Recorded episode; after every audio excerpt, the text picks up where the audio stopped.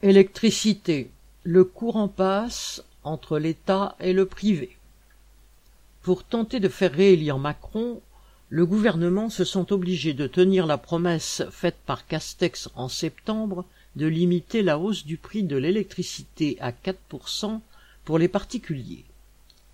Les prix sur le marché se sont envolés et la hausse aurait dû être de 35% voire de 44%. Du coup, le gouvernement, actionnaire d'EDF à près de 84%, a pris deux mesures.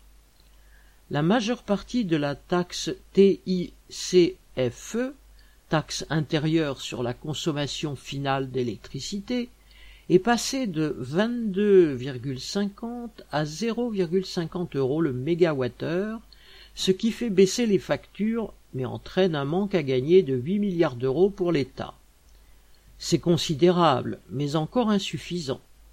C'est pourquoi l'État impose à EDF de brader une part plus importante d'électricité nucléaire à ses concurrents dits alternatifs, entre guillemets, sociétés privées dont la plupart ne produisent pas le moindre électron.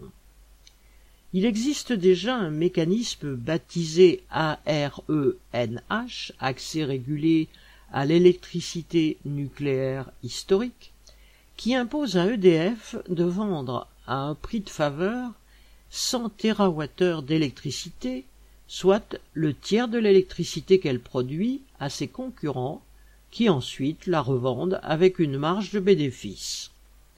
Cette manne a attiré de plus en plus de concurrents, et les 100 TWh sont devenus insuffisants.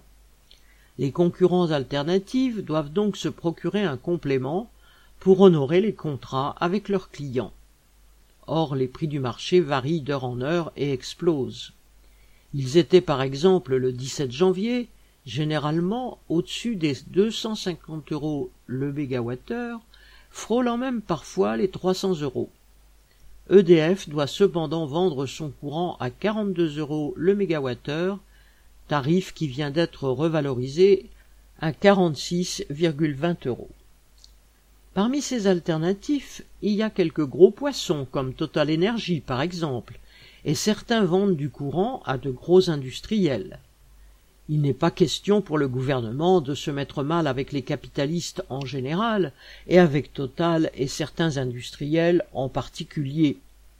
D'où ces cadeaux en milliards et cette obligation faite à EDF d'augmenter la quantité d'électricité vendue à très bas prix à ses concurrents et cela sous prétexte de préserver le pouvoir d'achat de la population. Mais une partie des centrales d'EDF est à l'arrêt en ce moment, et sa production a donc baissé. Devant maintenant céder une partie plus importante du courant à ses concurrents, elle ne peut plus fournir suffisamment d'électricité à ses propres clients. Pour y parvenir quand même, elle doit acheter ce qui manque sur le marché à des prix faramineux. Le calcul a été fait. EDF y perdra, selon l'évolution du marché, entre 7,7 et 8,4 milliards d'euros. Aussitôt, son cours en bourse a plongé de 25% avant de se redresser un peu à moins 14,59%. L'État puise dans les caisses publiques et dans celles d'EDF pour sauver les fournisseurs alternatifs entre guillemets et la population paiera au bout du compte ses cadeaux et ses hausses après les élections. André Victor